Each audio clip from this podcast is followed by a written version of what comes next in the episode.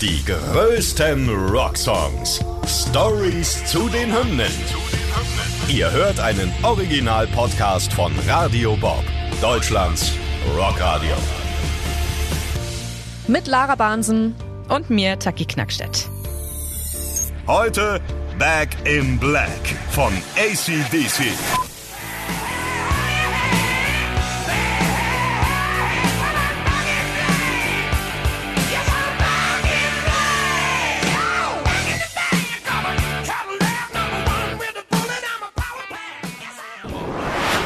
Heute sprechen wir über einen der legendärsten Songs von unserer Haus- und Hofband ACDC, Back in Black aus dem Jahr 1980. Das dazugehörige Album was ja auch Back in Black heißt, ist quasi das erste Comeback der Band. Aber warum ACDC erstmal quasi weg waren und natürlich auch, worum es im Song überhaupt geht, das erfahrt ihr jetzt hier.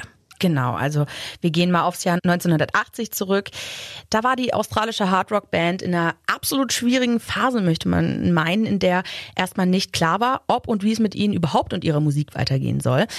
Sie waren gerade dabei, an ihrem neuesten Album zu arbeiten als dann am 19. Februar ihr damaliger Sänger Bon Scott tot in einem Auto gefunden wurde. Der damals 33 Jahre junge Bon Scott war im Februar 1980 mit einem Kumpel in der Londoner Bar The Music Machine unterwegs und haben dort auch ordentlich einen über den Durst getrunken. Unvernünftig sind sie dann tatsächlich auch noch nach dieser durchzechten Nacht ins Auto gestiegen und fuhren zusammen nach Hause. Bon Scott war zwar nur Beifahrer, aber naja, als sie dann im Londoner Stadtteil äh, Westminster an ihrem Ziel ankamen, ließ Bonds Kumpel ihn im Auto zurück, weil er ihn nicht rausbekommen hat. Und am nächsten Morgen fand er ihn dort tot auf. Ja, und laut Mythos ist er wegen einer schweren Alkoholvergiftung an seinen eigenen Erbrochenen erstickt. Wer weiß, ob das jetzt so gewesen ist. Bon Scott war seit 1974 Sänger bei ACDC, dementsprechend nur sechs Jahre dabei und das nahm auf jeden Fall ein sehr tragisches Ende. Ja, viele haben vermutet, dass das das Ende der Band bedeuten würde, aber schon kurz danach haben Angus und Malcolm Young angefangen, nach einem neuen Sänger zu suchen. Sie gingen davon aus, dass Bon Scott sich das gewünscht hätte und auch seine Eltern haben die beiden dazu ermutigt. Die Brüder haben also daraufhin mehrere Leute vorsingen lassen und haben sich dann äh, knapp zwei Monate nach dem Tod von Bon Scott dazu entschieden, dass Brian Johnson ihr neuer Sänger werden soll. Tja, aber tatsächlich wäre Brian Johnson fast gar nicht zu den Auditions nach London gekommen, wie er in einem Interview mal verraten hat. Never been for an audition in my life. You know, I, I can't, I can't go to London. You know, I can't afford it. No, no, I was uh, broke. Der erste Song jedenfalls, der für das neue Album aufgenommen wurde, war You Shook Me All Night Long. Danach kam schon der Titelsong Back in Black. Das Gitarrenriff dazu, das ja wohl wirklich sehr markant ist, ne? Hier nochmal kurz für euch.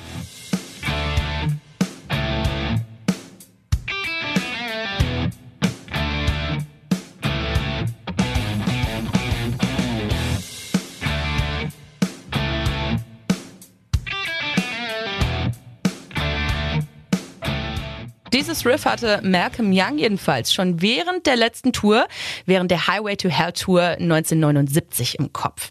Und als letzter von den zehn Songs, die auf der Platte sind, wurde dann Rock'n'Roll Ain't Noise Pollution aufgenommen. Und genau um diesen Song gab es auch ein klein bisschen Stress, denn Bon Scotts letzte Freundin hatte behauptet, und das tut sie bis heute übrigens noch, dass er, also Bon Scott, den Song geschrieben hat, was ja auch gar nicht so abwegig ist, sage ich mal, weil die Arbeiten zum Album schon begonnen haben, als er noch gelebt hat. Sie sagte jedenfalls, Scott hätte ihn damals geschrieben, nachdem sich ein Nachbar über die laute Musik in seiner Wohnung beschwert hatte. Angus Young, Malcolm Young und Brian Johnson sagen dagegen, dass ihnen der Song bei einer Kneipentour eingefallen wäre. Ich will mich nicht aus dem Fenster lehnen, aber ich sage jetzt mal, da hat irgendwie was mit, hat was mit Geld zu tun. Ja, gut möglich. Es ist also bis heute nicht ganz klar, wer denn jetzt eigentlich der Urheber von dem Song Rock'n'Roll Ain't Noise Pollution ist und ob Bon Scott überhaupt an Texten zu Back in Black mitgeschrieben hat. Es wird nämlich immer mal wieder behauptet, dass nach dem Tod von ihm Aufzeichnungen von Songtexten aus seiner Wohnung gefunden worden sind. Als erste Single erschien You Shook Me All Night Long. Danach haben sie Hell's Bells ausgekoppelt. Ja, und dann am 21. Dezember 1980 Back in Black. Das Album hat definitiv bis heute durch all diese ganzen Hits seinen berechtigten Stellenwert. Genau. In dem Interview haben Angus Young und Brian Johnson mal erzählt, dass sie damals gar nicht wussten, wie die Fans so auf das Album reagieren würden. Viel Druck stand ja auch tatsächlich ne, auf Brian Johnson. Aber sie hatten dann irgendwann das Gefühl, die Fans wollten es einfach. Die wollten, dass es gut wird. We really didn't know, uh, you know, as would, uh, you know the people who knew ACDC did they accept this? You know, Would they love did it? they Would they accept hate it? They Brian? accept- Do they accept? You know, so a lot of pressure on him.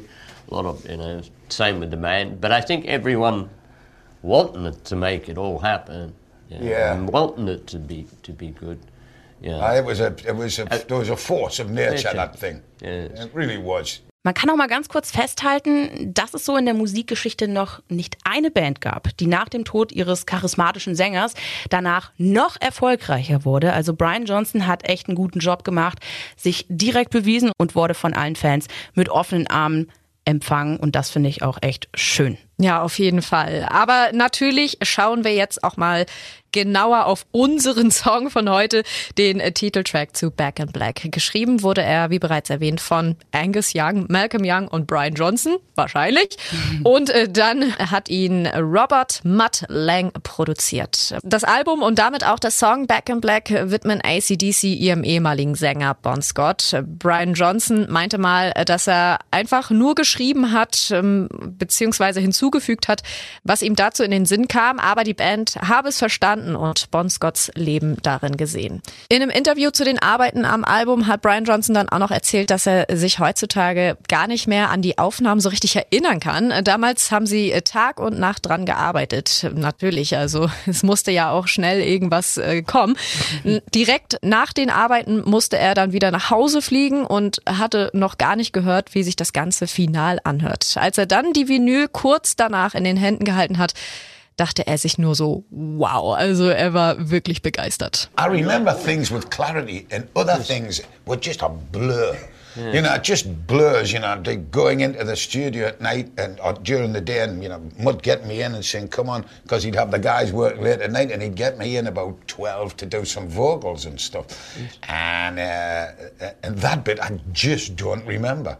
You know, actually physically standing there and singing them, I just cannot remember it because it was one after the other, the day after day. And the boys would come in and work their socks off. So and, um, and, and it, I remember I flew home and I hadn't even heard one of the tracks yet because it was on a bit of a budget and I had to get back away. And the boys, and it was the old days, you know, you couldn't just, you know, they really did have to do some splicing and pro- Right. proper studio work, you know. And it was about two weeks later I got the first vinyl cover, may- maybe it's longer. And I remember putting the first song on and just going, wow. I couldn't believe, uh, couldn't believe it was that good. But nobody thought it was going to do what it did. Ja, wir hatten es ja schon mal erwähnt. Die Single Back in Black kam am 21. Dezember 1980 raus. Der Hit wurde seither fast auf jedem Live-Konzert von der Band gespielt und er war damals in den 2000ern übrigens auch mega beliebt als Handy-Klingelton. Ich kann mich noch gut dran erinnern. So ein Polyphon-Ton oder Ja, was auch immer man sich da für teuer, teuer Geld kaufen konnte. ja, mittlerweile hat äh, sich das Album jedenfalls weltweit über 50 Millionen Mal verkauft. 25 Millionen Exemplare des Albums sind alleine in den USA verkauft worden und das bedeutet 25-fach Platin für die Jungs. Und damit haben ACDC dort auch Doppeldiamantstatus erreicht. Also Wahnsinn. Das Album Back in Black ist auch noch das erfolgreichste Rockalbum der Geschichte und steht auf Platz 2 der meistverkauften Alben aller Zeiten. Also ähm, ein wirkliches Stück Geschichte und ja, was wir hier heute bearbeiten, ne? Absolut. Also ich glaube, wir können wirklich festhalten, dass sowohl der Song Back in Black als auch das ganze Album ein absoluter Klassiker ist, der auch heute noch sehr gefeiert wird, wie damals zur Veröffentlichung. Insgesamt eine tolle Hommage an den verstorbenen Bon Scott und ein tolles Debüt natürlich für Brian Johnson. Definitiv. Und vielleicht noch eine kleine Anekdote zum Schluss. Das Riff zu Back in Black hat Nirvana-Frontmann Kurt Cobain damals zum Gitarrenspielen gebracht. Es war nämlich das erste, was er damals auf seiner Akustikgitarre spielen konnte. Die größten Rocksongs. Stories zu den Hymnen. Ihr wollt mehr davon? Bekommt ihr jederzeit in der MyBob-App und überall, wo es Podcasts gibt.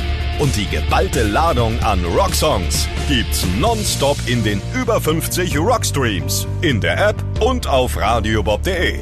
Radio Bob. Deutschlands Rockradio.